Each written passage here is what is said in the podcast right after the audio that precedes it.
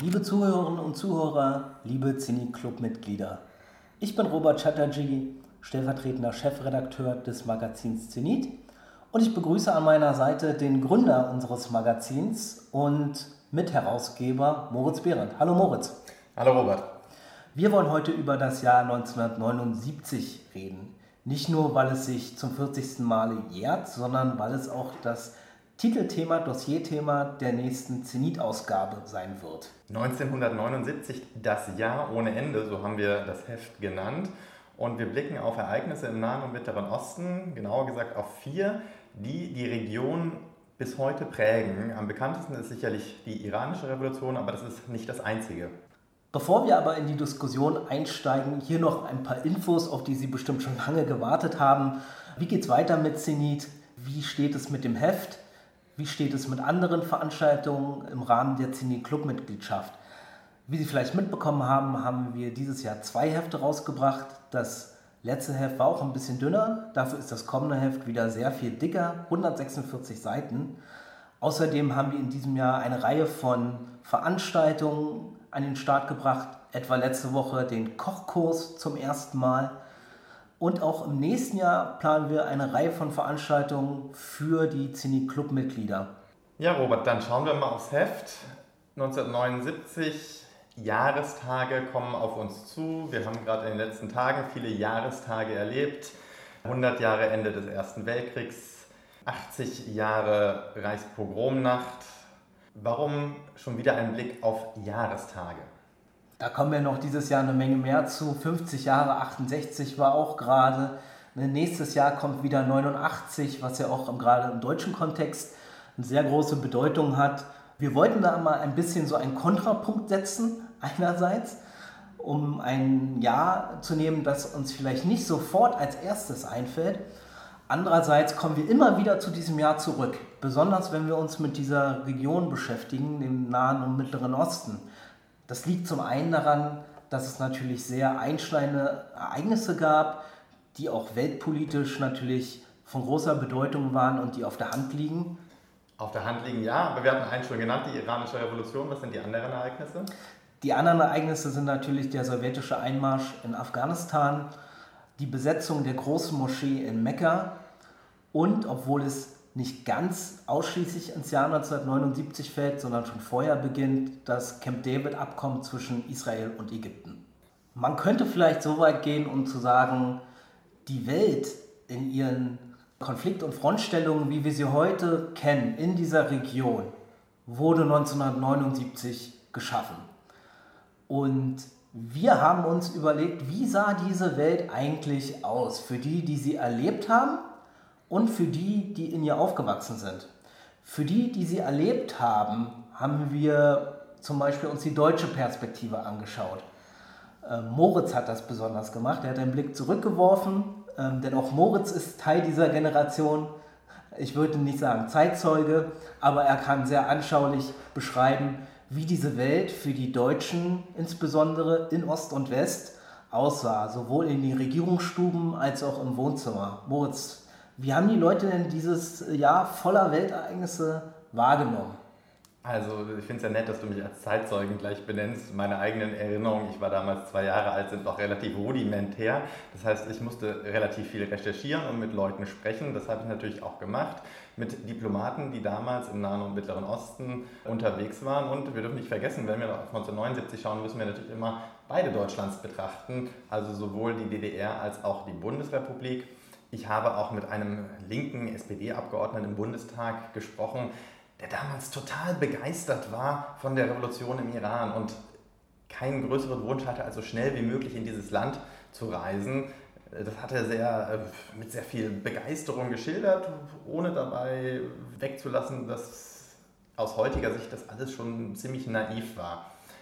Aber dieses Beispiel zeigt, dass Menschen in Deutschland, Politik in Deutschland sich sehr dafür interessiert haben, was in der Welt passiert ist, was in der Welt außerhalb Europas passiert war. Und das war eine Sache, die relativ neu ist 1979. Was ich ganz faszinierend fand, ich habe nicht nur mit Zeitzeugen gesprochen, ich habe auch mit einem Historiker gesprochen, Frank Bösch aus Potsdam, der sagt, 1979 war nicht nur für die Welt im Nahen und Mittleren Osten ein einschneidendes Jahr, eine Zeitenwende, sondern auch für Deutschland. Und wir können ja mal kurz hören, wie er das begründet. Wenn man Leute auf 1979 anspricht, dann sind sie oft etwas ratlos. Was ist denn da eigentlich passiert? Das wird anders, wenn man ein paar Ereignisse in Erinnerung ruft, die damals die Welt erschüttert haben. Das war etwa die iranische Revolution, das war die Wahl von Thatcher, das waren die Boat People, die auch nach Deutschland kamen und die erste große osteuropäische Flüchtlingswelle bildeten. Dieses Zusammenspiel von sehr, sehr unterschiedlichen Ereignissen hat eines gemeinsam, dass sie Probleme, Herausforderungen der Gegenwart beschreiben, umkreisen, dass sie hier in dieser Phase ihren Ausgangspunkt nehmen. Nicht alle Phänomene, aber sehr, sehr viele. Und das ist der Grund gewesen für meine Buchidee, diese Ereignisse mit weltpolitischer Bedeutung einmal zusammenzulesen und zu eine andere Sichtachse zu entwickeln als die gewöhnliche Sichtachse, die wir haben, wenn wir die Welt von 1945 oder 1989 her denken. Frank Bösch, der Direktor des Zentrums für zeithistorische Forschung in Potsdam. Sein Buch Zeitenwende 1979, die Welt am Beginn unserer Gegenwart erscheint im Januar. Ich bin sehr gespannt, was ich da alles zu lesen bekomme.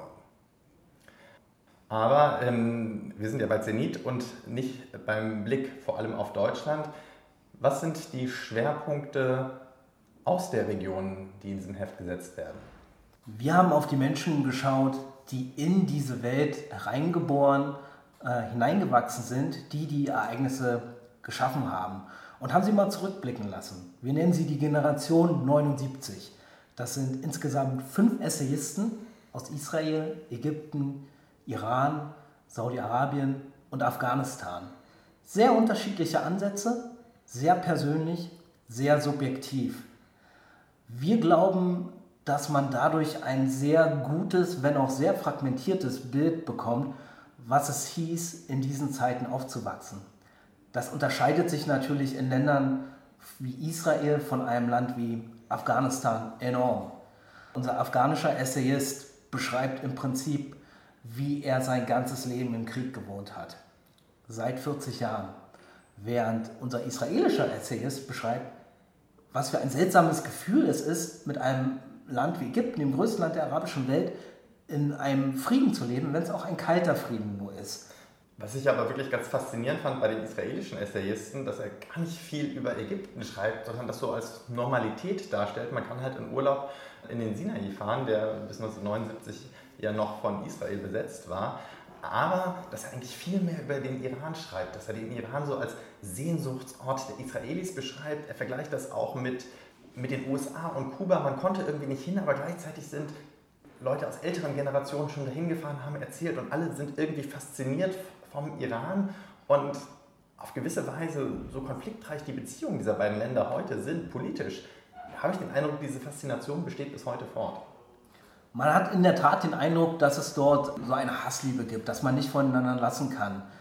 Wir müssen jetzt ja die Essays nicht alle vorwegnehmen, die sollen ja gelesen werden, aber vielleicht können wir ja einfach mal die fünf Essayisten nennen und die Titel ihrer Texte mal kurz vorstellen und sagen, es lohnt sich wirklich, das zu lesen. Wir hatten schon von dem Israeli gesprochen. Owen Altermann heißt er. Fernsehjournalist, relativ prominent in Israel. Sein Text heißt Gefährliche Liebschaft. Er argumentiert in seinem Text, dass sich die Israelis an den Frieden mit den Ägyptern gewöhnt haben, dass er zur Normalität geworden sei. Und damit haben viele Israelis ein Problem. Denn zu viel Nachlässigkeit, zu viel Sorglosigkeit kann sich bitter rächen. Und genau deswegen kommt Iran dort immer wieder ins Spiel. Und das ist der Verbindungspunkt zwischen Iran und Ägypten in Israel. Der Text aus dem Iran ist dagegen eher eine Binnensicht. Khomeini und die Augen meines Opas heißt er.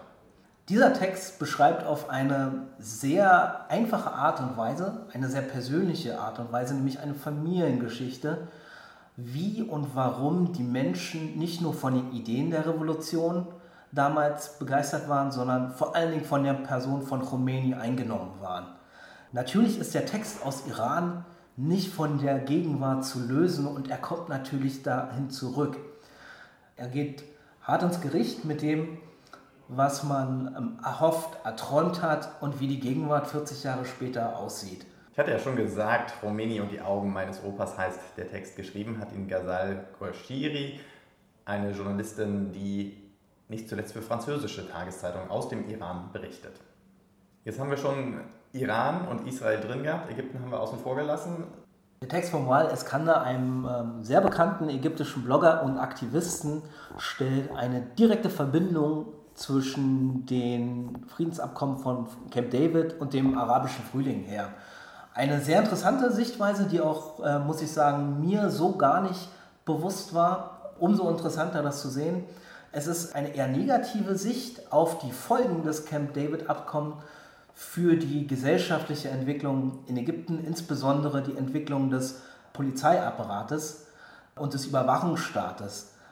Deswegen argumentiert äh, Wild Iskander, dass ihm erst während der Revolution in diesen Tagen 2011 bewusst geworden ist, wofür das ägyptische Regime damals belohnt wurde und dass sie im Prinzip die Zeche zahlen müssen.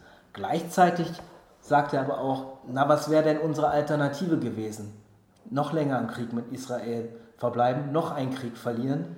Der Ölzweig und die Peitsche, der Titel dieses Essays von Weil Iskander, der wahrscheinlich diese beiden Seiten ganz gut beleuchtet. Wenn man auf Ereignisse von vor 40 Jahren kommt, die iranische Revolution, die haben noch viele im Kopf. Camp David, ja, hat 78 begonnen, 79 dann der Friedensschluss. Auf den Einmarsch der Sowjets in Afghanistan kommen wir gleich noch. Aber das Ereignis, das in der breiten Öffentlichkeit wahrscheinlich am unbekanntesten ist, ist die Besetzung der großen Moschee in Mekka. Kannst du da mal zwei, drei Sätze zu sagen? Das hat nicht zuletzt damit zu tun, dass gerade die saudische Führung in den vergangenen vier Jahrzehnten vieles dafür getan hat, dass da so wenig wie möglich drüber bekannt wird. Das macht es selbst für äh, interessierte Saudis sehr schwer, mehr darüber zu erfahren. Wir haben über diese Schwierigkeiten, an Informationen zu kommen, mit dem Sohn des damaligen Armeebefehlshabers gesprochen, der die Besetzung, die Stürmung der äh, großen Moschee in Mekka, das größte Heiligtum im Islam, durch ähm, Islamisten damals niedergeschlagen hat. Aber bleiben wir nochmal bei den Essays. In einem Königreich vor meiner Zeit heißt der Essay von Nida Abu Ali. Wer ist die Autorin und was zeichnet ihren Text aus? Die Autorin ist eine junge saudische Frau, die äh, ein bisschen stellvertretend auch für ihre Generation steht. Sie ist nicht nur an einem Ort aufgewachsen, sie ist in Saudi-Arabien und in den USA aufgewachsen und hat deswegen auch einen viel größeren Horizont als äh, ihre Großeltern, Urgroßeltern-Generation wahrscheinlich. Gleichzeitig redet sie aber auch darüber, dass ihre Elterngeneration eigentlich auch schon sehr viele Freiheiten hatte. Sie redet darüber, äh, dass ihre Mutter berufstätig war, Geschäftsfrau, selber viele Deals eingefädelt hat Sie redet natürlich auch über die gesellschaftlichen Freiheiten innerhalb des saudischen Rahmens. Nicht alles davon ist, ist jetzt so, wie wir es uns immer schön malen. Es ist immer noch Saudi-Arabien. Aber sie zeichnet ein Bild einer Gesellschaft, das sie gerne auch haben würde und für das sie auch Anzeichen sieht. Wir haben mit ihr nicht über den Fall Khashoggi gesprochen. Sie redet natürlich über den Kronprinzen Mohammed bin Salman, ich denke, was ich mit am interessantesten fand, ist, dass doch in der Gewichtung, wie man diese saudische Führung beurteilt, die persönlichen Freiheiten, die Möglichkeiten ins Kino zu gehen, sich wieder privat treffen zu können, doch sehr viel überlagert und dass man dafür auch eine Menge in Kauf nimmt. Und ich denke, wir sollten dem auch Rechnung tragen, wenn wir auf diese Gesellschaft schauen. Wir sind jetzt im Jahr 1979 und seinen Auswirkungen bis heute nicht ganz chronologisch vorgegangen, aber so ein wenig doch. Die iranische Revolution begann 1978. Khomeini ist dann im Februar zurückgekehrt in den Iran. Die Besetzung der großen Moschee in Mekka, das begann im November. Den großen weltpolitischen Aufschlag gab es dann noch am Ende des Jahres, wirklich wenige Tage nach Weihnachten, den sowjetischen Einmarsch in Afghanistan. In meinem Text über den Blick Deutschlands habe ich erfahren, dass im Westdeutschland Bundeskanzler Helmut Schmidt im Urlaub in Mallorca davon erfahren hatte und nochmal extra ein Kamerateam einfahren lassen musste, weil er seine Neujahrsansprache nochmal neu einsprechen musste, weil er das berücksichtigen musste. Und auch die DDR als einer der engsten oder vielleicht sogar der engste Verbündete der Sowjetunion hatte wenig Ahnung, was in Afghanistan passieren würde. Das hat mir ein ehemaliger Diplomat und späterer stellvertretender Außenminister der DDR erzählt. Aber wir sind jetzt nicht beim Blick auf Deutschland, sondern beim Blick auf Afghanistan. Da haben wir den Text Das ewige Schlachtfeld. Klingt ja martialisch. Der Text stammt von Wahid Massoud, der seinerseits lange Zeit BBC-Korrespondent in Kabul war, im Gegensatz zu vielen seiner Kollegen, die das Land verlassen mussten, ist er sein ganzes Leben größtenteils in Afghanistan geblieben. Insofern ist seine Perspektive natürlich noch ein bisschen anders als die der Millionen Auslandsafghanen, die innerhalb der letzten 40 Jahre ja ihre Heimat verlassen mussten und auch zu diesem unglaublichen Brain Drain dieses Landes beigetragen haben. Er wirft einen Blick auf die Gesellschaft, wie sie Ende der 70er war und auch die Ereignisse, die das Land auf diesen Kurs gebracht haben, auf dem er im Prinzip bis heute ist. Wir sehen dort, dass die Menschen gezwungen werden, sich für irgendetwas zu entscheiden. Sie können sich nicht erlauben, keine Stellung zu dem Konflikt zu beziehen. Vielleicht reicht uns das erstmal für die Texte aus dem Schwerpunkt, diese Essays. Robert, was gibt es noch für Themen im Heft, die du ganz kurz anreißen möchtest? Der Schwerpunkt ist ja 96 Seiten lang. Insofern überlasse ich das unseren Lesern, das in Ruhe durchzustöbern. Ich gebe noch einen kleinen Ausblick auf das, was wir sonst noch im Heft haben. Insgesamt sind es ja 146 Seiten.